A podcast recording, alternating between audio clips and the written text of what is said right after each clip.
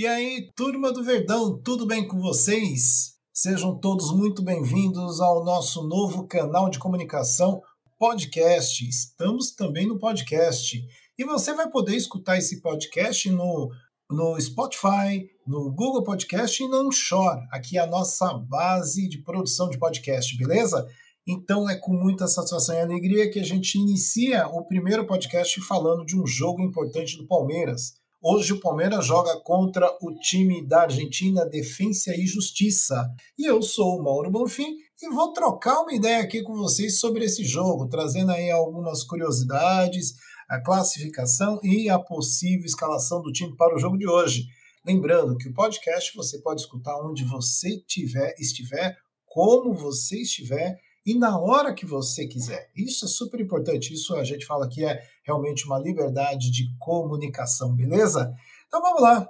Vamos abrindo aqui os nossos trabalhos, né? Vamos falar um pouco sobre esse jogo. O Palmeiras, ele vai atingir a marca de 200 partidas pela Libertadores, né? É o clube brasileiro que mais praticamente jogou a Copa Libertadores, né? E isso é um histórico super importante, né? E o Palmeiras hoje ele tem 110 vitórias, 36 empates e 53 derrotas. Marcou 371 gols e sofreu apenas 210. Então, se vocês olharem a campanha do Palmeiras na Libertadores, realmente é uma campanha digna de um grande clube, né? Digno de ser o maior campeão do Brasil. E agora a gente está aí, como se diz, construindo pavimentando a nossa história para que nós sejamos também um dos maiores clubes, se possível, da América Latina. Mas isso é com o tempo. A última partida do Palmeiras foi exatamente quando o Independiente deu Vale, né, onde o Palmeiras ganhou de 5 a 0, né,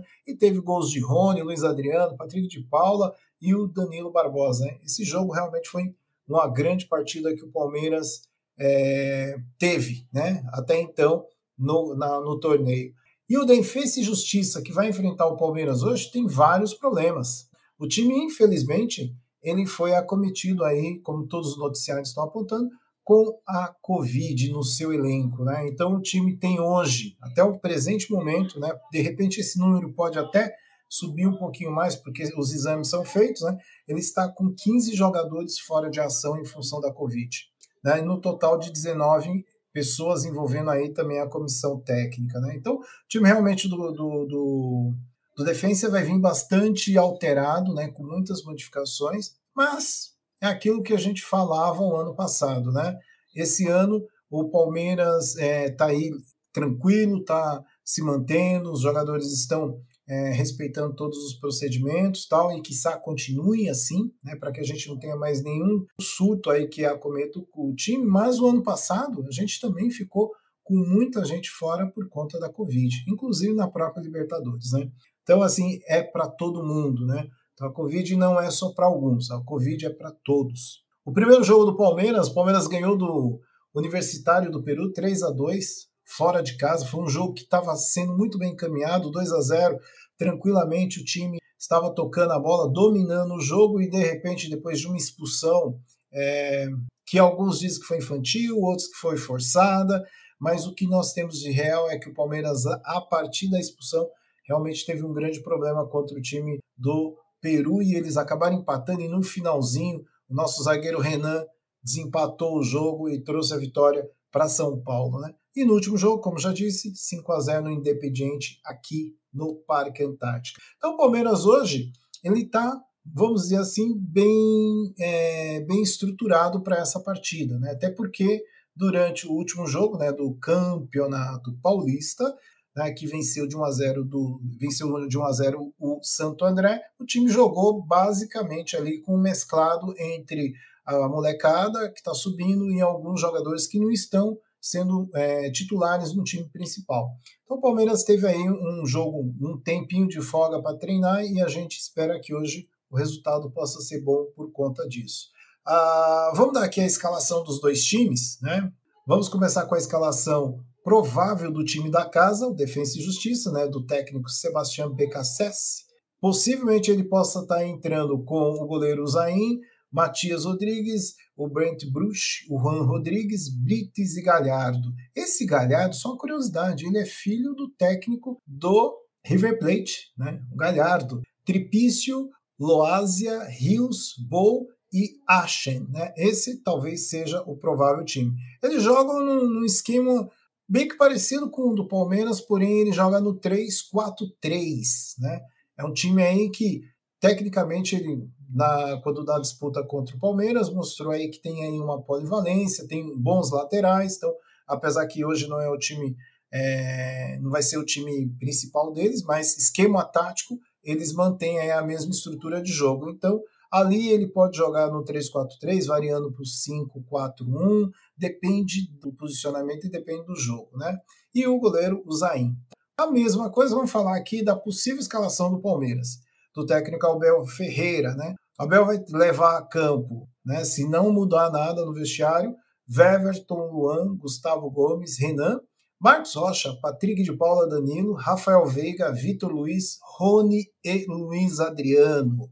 Palmeiras possivelmente jogará no esquema 3-5-2, né? E aí formando assim a seguinte linha, né? Do lado direito, Luan, mais centralizado Gustavo Gomes e Renan pela esquerda. O primeiro, fazendo essa trinca, o primeiro dos cinco né, seria o Danilo, ali esse volante, né, jogando ali como um volante, e aí Rafael Veiga e Patrick de Paula. Veja aí que né, esse meio de campo aí é formado por jogadores canhotos, né, todos eles. Marcos Rocha pela direita, como um ala aberto, e Vitor Luiz pela esquerda. Né?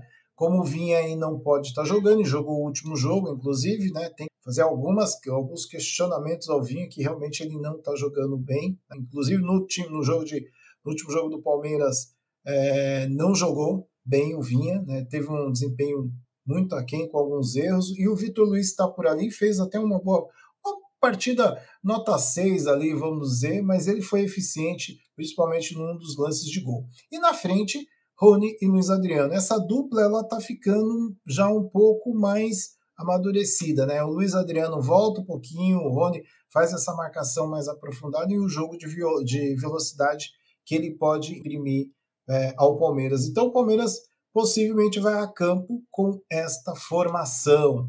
Uma coisa também acho que é interessante a gente dizer, e ó, dá uma olhadinha, vamos dar uma olhadinha como é que está a classificação desta chave, né? O Palmeiras está no grupo A por que grupo A, galera? Porque o Palmeiras é o atual campeão da Libertadores. Então, sempre o time campeão, ele sempre entra na chave do grupo A e geralmente é cabeça de chave. Mas aqui é, é um mero detalhe em relação a isso. Vamos à, à pontuação. O Palmeiras então fez dois jogos, tem seis pontos, duas vitórias, marcou oito gols, tem um saldo de seis. Né? Um saldo bastante interessante. O Defensa e Justiça ele tem quatro pontos né, nos dois jogos, uma vitória e um empate, fez quatro gols pró e tomou apenas um, ou seja, ele tem um saldo de três. Né? Então é importante o Palmeiras sempre manter esse saldo é, positivo, né?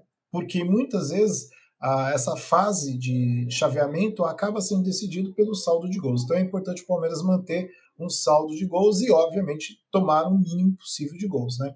E aí, logo em seguida, vem o Independiente Del Valle, com um ponto nos dois jogos, ou seja, ele tem um empate e uma derrota, e por último, o Universitário não tem nenhum ponto e tem duas derrotas e com saldo negativo de quatro. Veja que o Independiente tem um saldo negativo de cinco por conta da goleada sofrida contra o Palmeiras. Né?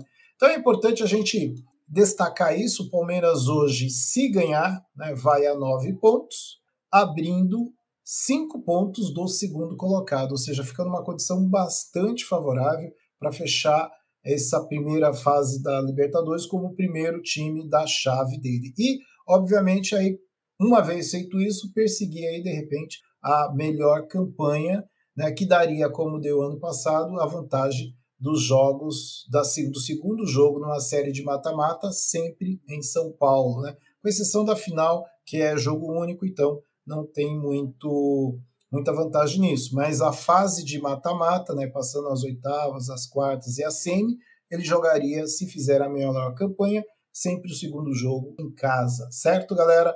É, outra coisa importante também para a gente destacar desse jogo né, é que, para quem vai acompanhar o jogo, o jogo vai começar às 21 horas e 30 minutos, no horário aqui de Brasília, ou seja, no Brasil, o jogo começa esse horário, e nós vamos ter a possibilidade de assistir esse jogo pelo SBT no canal aberto e pela Fox Sport no canal fechado e quem também, obviamente, acompanhar por outras plataformas aí digitais. Então, Palmeiras faz aí a sua terceira partida do na Taça Libertadores e se ganhar tem uma grande possibilidade de encaminhar a sua classificação para a segunda fase do torneio né, da Libertadores. Beleza? Então essas são as informações que a gente queria trazer para vocês nesse primeiro momento e possivelmente nós voltamos aí com pós-jogo, né, falando um pouco mais sobre essa partida, beleza? Então, saudações, meus queridos palestrinos. Nos acompanhem, não deixe de acompanhar os nossos, nossos canais nas redes sociais. Nós estamos lá no Facebook, estamos também no Instagram e tem os vídeos que nós colocamos no YouTube. E este podcast você vai acompanhar aqui no Anchor, que é a nossa plataforma, no Spotify e também no Google Podcast. Valeu, muito obrigado e até a próxima!